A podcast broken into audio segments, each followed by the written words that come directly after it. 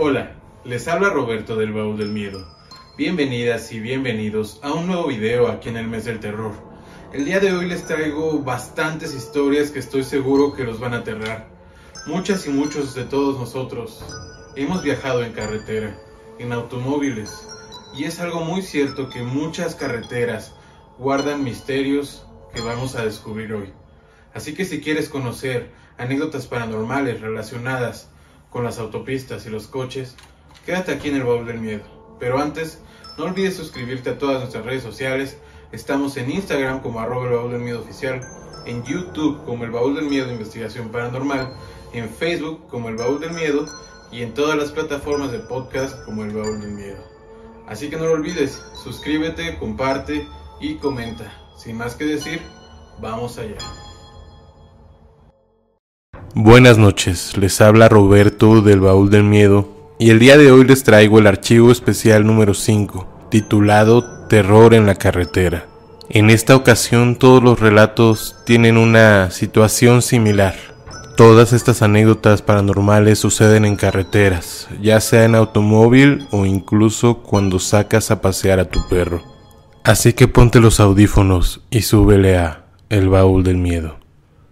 Así que si estás viendo esto en YouTube, no olvides darle clic en suscribirte y activar la campanita para que te lleguen las notificaciones de todos los videos que subamos. Porque en el canal, además de subir el podcast, subimos también videos de datos curiosos de películas de terror, de directores, todo lo relacionado al mundo del terror.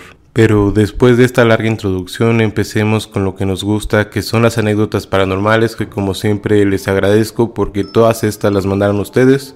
Entonces ustedes están haciendo este episodio posible. La primera anécdota de la noche sucedió en la vieja carretera Real del Monte. Así que si tú eres un ciudadano de Hidalgo o incluso de la zona metropolitana quizás ya hayas pasado antes por este lugar. Pero ¿qué harías si ves que más allá de la neblina hay una mujer que está flotando? Descubrámoslo. Bueno, esta es una historia real, o sea, no es una historia que alguien me haya contado. Esto es algo que yo vi. Mm, tiene muchos años, bastantes. Yo creo que ha de tener como unos 15 años, más o menos. Todavía era cuando el clima se prestaba para que Pachuca se llenara de neblina de la que bajaba el Real del Monte en las mañanas, en invierno. Entonces, pues ahí estaba yo con mi papá, íbamos en su camioneta, íbamos subiendo por la antigua carretera Real pero pues todavía era una de esas neblinas, así que pues apenas si veías para adelante. Íbamos pasando el monumento Clifford, que es un monumento emblemático de esa carretera, que pues ahora ya no se conoce, pero pues ahí está. Para que cualquiera que pueda, o cualquiera que quiera ir a verlo, pues este, puede ir a verlo. Está ahí, se llama Clifford. Íbamos pasando ese monumento Clifford y pues la, la, verdad es que la neblina estaba muy densa, ¿no? O sea, apenas se veía, pues íbamos avanzando medio lento. Y a lo lejos veo como una persona iba caminando en la carretera. O sea, todo el que ha pasado por esa carretera sabe que no hay ningún lado donde se pueda caminar. O sea, es una carretera donde solo pueden pasar vehículos. Y que toda la orilla pues está bordeada de, de, pues de metal, de esa cosa para que no se vayan los carros hacia abajo. Entonces pues es muy difícil caminar por esa, por esa carretera. Obviamente, además de eso, que pues es raro que la gente camine por ahí, o por lo menos raro en una modernidad, este, pues ahí andaba, eh, era una persona, era como una mujer vestida de blanco, este, que iba caminando al lado de la carretera. Pero pues mi papá y yo pues nos sacamos muy, mucho de pedo porque pues pues era raro, ¿no? Que caminara una persona con esa neblina y pues así vestida de blanco porque pues se veía que tenía como un vestido. O sea, era como un vestido y un suéter blanco, pero pues ya el vestido se veía como manchado, o sea, de que pues ya iba caminando un rato, ¿no? O sea, de que ya llevaba un rato. Pues conforme nos fuimos acercando y la camioneta se fue acercando a esa persona, de repente empecé a ver que pues su vestido que llegaba a lo mejor a la mitad de las pantorrillas, pues no había pies, o sea, no había zapatos, o sea, no, no había nada así como que unas piernas que se estuvieran moviendo, ¿no? O sea, realmente esa cosa nada más estaba como pues por arriba del piso. Entonces eh, eh, mi papá y yo nos quedamos así como de que qué está pasando y mi papá me dice, no voltees a ver, o sea que no, no, o sea que cuando pasáramos al lado, pues no voltear hacia la ventanilla, ¿no? Pasamos y yo volteo por el por el retrovisor del lado derecho para poder pues verlo, ver así pues mejor. Y, y sí, o sea, realmente sí era el vestido por adelante estaba como roto, o sea, como si se hubiera atorado. Estaba manchado, casi como de negro, como de tierra, y, no, o sea, no tenía piernas, o sea, no, no estaba caminando, o sea, no tenía, no había nada. Y cuando veo la cara era como una persona muy viejita. O sea, al principio tú la veías y pues por atrás era como una persona, ¿no? Normal, pero ya en, el espejo se veía que era como una persona anciana, así como muy, muy, muy, muy anciana. Este, pues mi papá siguió avanzando hacia arriba y pues nos quedamos un rato sin, sin decir nada, ¿no? O sea, de que pues los dos vimos por el retrovisor, pues lo, eso. Entonces pues nos quedamos así como medio impactados, como en shock porque pues, ¿qué había pasado, no? O sea, ¿qué, qué era? ¿O quién era? ¿O qué es? y pues nada, esa es la historia de la carretera vieja Real del Monte. Definitivamente fue una anécdota aterradora, pero ahora vamos con la segunda historia de la noche. Esta toma lugar en el estado de Querétaro. ¿Qué harías si de día o de noche cuando vas en tu automóvil de repente ves a un descarnado? Quédate aquí para descubrirlo amigos del Baúl del Miedo, yo soy Andrea y les quiero contar esta historia. Esto pasó en Querétaro hace años, mi hermana vivía en Querétaro, ahí estudiaba. Entonces, un día salimos mi hermana, su novio y yo a pasear por ahí, entonces fuimos, no teníamos nada que hacer, entonces fuimos a la privada donde vivía el novio de mi hermana. Mi hermana estaba manejando, yo iba de copiloto y su novio iba atrás. Entonces nos estacionamos como en una privadita. Eh, no era una calle cerrada, nos estacionamos hasta el fondo, bueno, casi hasta el fondo. Em, del lado, o sea, estábamos en medio de la callecita. Del lado izquierdo habían casas, del lado derecho también había casas. Entonces estábamos contando chistes, normal. Entonces yo volteé, estaba contando el, el novio de mi hermano un chiste, volteo a verlo y por el lado de las ventanas atrás veo como de una casa atraviesa un señor como con un sombrero, con barba, y vi que no tenía ojos. De verdad no tenía ojos. Yo, por lo general, sí veo cosas, veo sombras, a veces en las carreteras, eh, cuando eh, nos íbamos de viaje con mi papá en la noche. Veía cómo se atravesaban sombras y gritaba así de ¡Ah! ¡Cuidado! Entonces ya dejé de hacerlo porque dije, ok, primero voy a ver si es una sombra o qué pedo porque mm, pues vamos a chocar, ¿no? Entonces, pero a ese señor lo vi bien, o sea, lo vi cómo iba vestido, iba de blanco, con barba, sin ojos, o sea, sus ojos eran como una pequeña cueva por ahí y me dio un buen de miedo. O sea, cuando a veces veo cosas, hay veces que no me dan miedo, hay otras veces que de verdad grito, pero es muy rara vez cuando me da miedo, pero este señor me dio un buen de miedo, tanto que, o sea, yo vi cómo ahí iba atravesando la calle y cómo como que quería ir hacia mí. Entonces yo lo que hago, o sea, muy tontamente, puse el seguro del coche y le dije a mi hermana, vámonos. Y mi hermana así como, ¿qué? ¿Qué? ¿Qué pasó? Le digo yo así, pero rápido, así de, vámonos, vámonos, pero ya, y yo no quería ver hacia la ventana, ¿no? Entonces ya, o sea, me vio tan desesperada y le dije, pero ya arranca, por favor. O sea, yo ya estaba hasta llorando, pero fue en cuestión de segundos esto. Entonces mi hermana arranca, se va y dice, y ya no, nos estacionamos por ahí, ya me empieza a calmar y me dice, oye, ¿qué pasó? ¿Qué, qué, qué está pasando? ¿Qué? Y le digo, no, es que acabo de ver un señor así, así, así, así. O sea, le di toda la descripción. Entonces, el novio de mi hermana dice, no te pases, espérate. O sea, si lo que estoy diciendo es verdad, no mames. Y mi hermana así, ¿qué, qué pasó? Me dice, y le dice el novio de mi hermana, es que hace unos meses un señor se suicidó ahí, se colgó. Y es, o sea, así como lo describes, así era el Señor. No, me quedé así helada Y mi hermana también, o sea, no lo pudimos superar en un buen tiempo y sí me dio muchísimo miedo.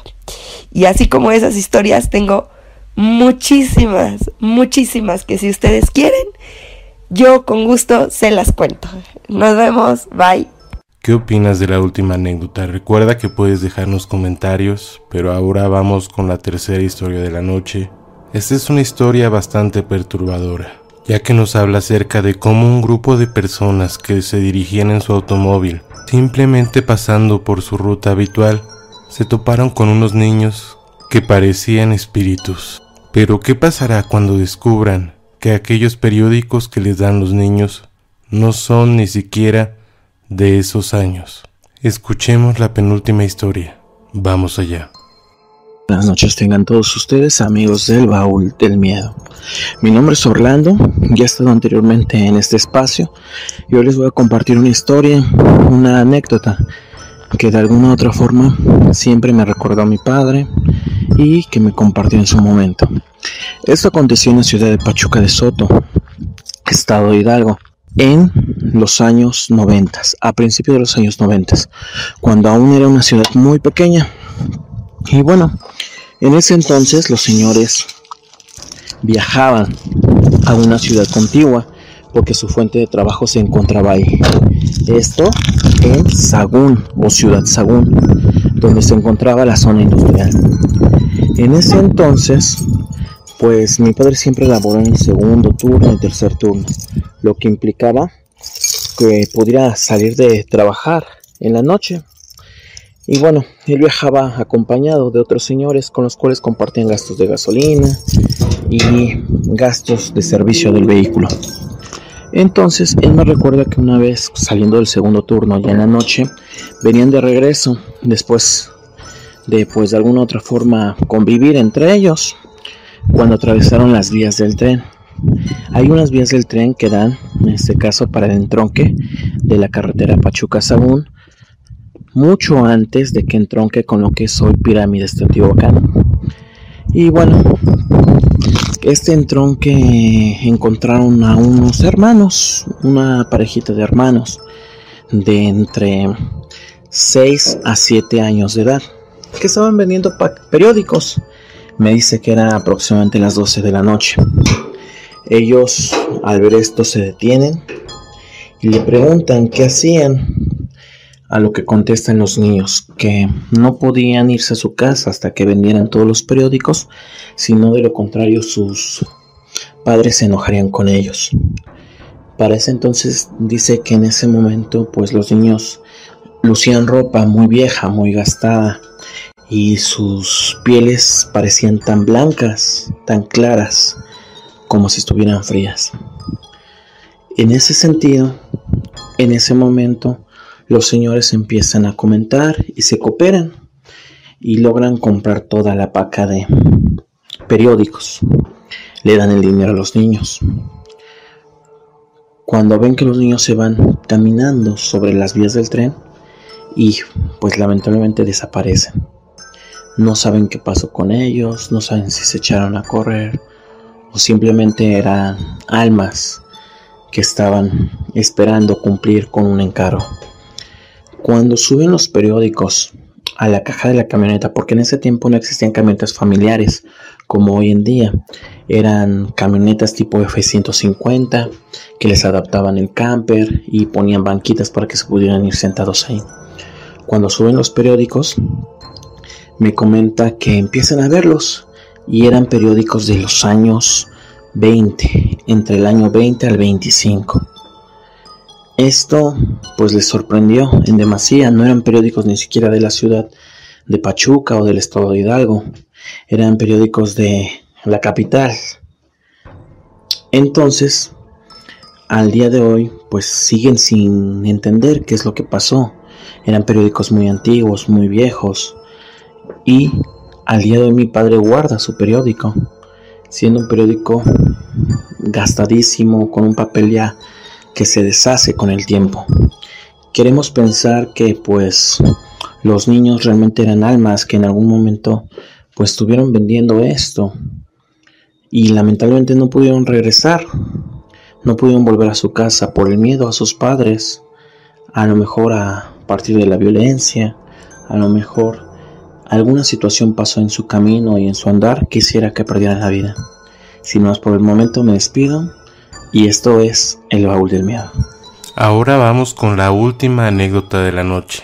Seguramente han escuchado que en los caminos que todavía son más rurales o se encuentran alejados de las grandes urbes, es algo común el ver avistamientos de brujas o de bolas de fuego que se perciben a lo lejos saltando por los cerros. Vamos con esta última historia y si quieren conocer un poco más acerca de la próxima colaboración con Tristan Terror o Tristán que como dato curioso yo me apellido así y él se llama así, pero bueno, vamos con esta última anécdota. Hola amigos del Bowl del Miedo, mi nombre es Polo y vengo a contarles esta pequeña experiencia que me sucedió. Hace quizá unos 10 años, quizá un poco más. Todos sabemos que a las afueras de la ciudad de Pachuca no había casi nada. Terrenos baldíos, una carretera a lo lejos era todo lo que se veía. Y estaba hecho. Ahora teníamos una propiedad muy alejada, más allá de la salida de San Antonio, mucho más allá, donde realmente en las noches no podías escuchar nada. Siempre tuve la costumbre de sacar a pasear a mis perros en las noches, y ya estando allá no fue la excepción. Cierta noche me dispuse a pasear con mi perro. En esa ocasión mi hermana nos quiso acompañar y como si nada salimos a pasear por la colonia. Como les había mencionado, realmente era muy alejado y éramos de las primeras personas. Si acaso vivían unas 10 personas en toda la privada y lo demás eran casas vacías o terrenos baldíos. Eran pasadas las 10.58 de la noche cuando de repente y muy tranquilamente noté y me percaté que Max no estaba caminando, sino que estaba mirando fijamente al cielo pero de verdad, con un nivel de fijación tan intensa que no puedo evitar voltear a ver qué era lo que estaba observando. Quiero que imaginen un foco, quiero que imaginen un foco color rojo. Ahora quiero que imaginen un foco color rojo flotando en el cielo, porque eso era lo que se observaba, y no era un foco, era una bola de fuego. Bola de fuego que se veía a lo lejos, pero que poco a poco se fue acercando más, más y más, y cada vez más Max se sintió más paralizado y cada vez conforme más se acercaba notaba su miedo y lo podía sentir el momento que él quiso escapar.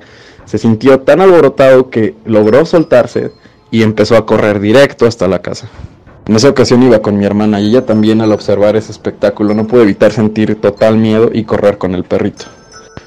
Como a mí tal vez la curiosidad me gane en esos aspectos me quedé ahí parado observando y vi como poco a poco esa llama que una vez se acercó a mí simplemente se desvaneció. Yo regresé un poco más calmado, aunque sí muy asustado a mi casa. Mi hermana muy asustada le conté a mis padres lo que había sucedido y comenzó a llorar. Me pidieron por favor que nunca le recordara eso y una tía que estaba ahí me había contado que dichas bolas de fuego resultan ser brujas y que a las afueras de Pachuca todavía las puedes observar. Tal vez ya no tanto por cómo la ciudad ha crecido, pero si realmente te alejas bastante, bastante, bastante, todavía las puedes ver. Están ahí merodeando y como dato curioso se llevan a los niños. Hemos llegado al final de este archivo especial número 5, espero que haya sido de su agrado y que se hayan...